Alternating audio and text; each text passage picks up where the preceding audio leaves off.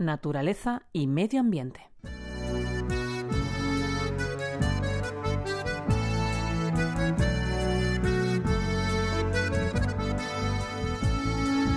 Cada incendio que se produce es una herida más que daña a la tierra y que viene acompañada de enormes consecuencias. No solo se trata de la posible pérdida de la vida de las personas, son también daños económicos, sociales y ambientales. Y en ese sentido se ponen de manifiesto las declaraciones de organizaciones ecologistas y otras instituciones especializadas en temas ambientales.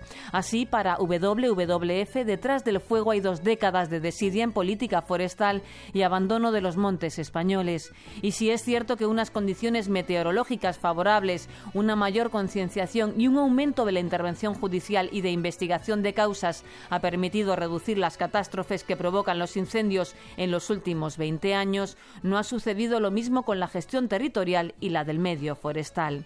En opinión de la organización, se ha protegido mucho al ladrillo y no se ha prestado atención suficiente a la riqueza forestal que ofrecen nuestros bosques, para los cuales no ha habido casi inversión. Es por eso que insiste en la importancia de la responsabilidad social en los casos de negligencia y al mismo tiempo que pide la colaboración ciudadana para denunciar a los posibles provocadores del fuego, exige a la clase política que se comprometa a llevar a cabo una gestión territorial racional que conserve el medio natural.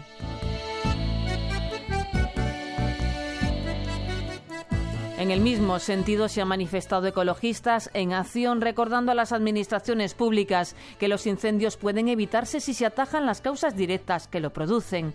Es necesario invertir en las tareas de vigilancia y prevención en los montes, saber manejar las masas forestales y recuperar su diversidad para que sean menos vulnerables al fuego, prohibir hacer uso de este en cualquier época del año y perseguir con firmeza a todos los que incumplan esta prohibición. Invertir en prevención es mucho más efectivo y que hacerlo en la extinción de un fuego ya declarado. Y esto es lo que apunta también Javier Díaz, presidente de Expo Bioenergía, cuando afirma que contar con los dispositivos de extinción de incendios genera un coste muy elevado para los contribuyentes, mientras que la biomasa podría dar origen a bioenergía si se tratara en plantas de producción eléctrica o térmica.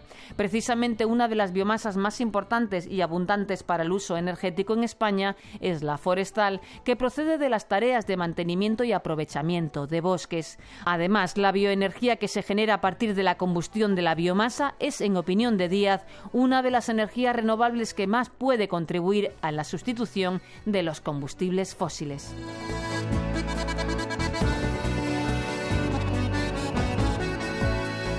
Josefina Maestre, Radio 5, Todo Noticias.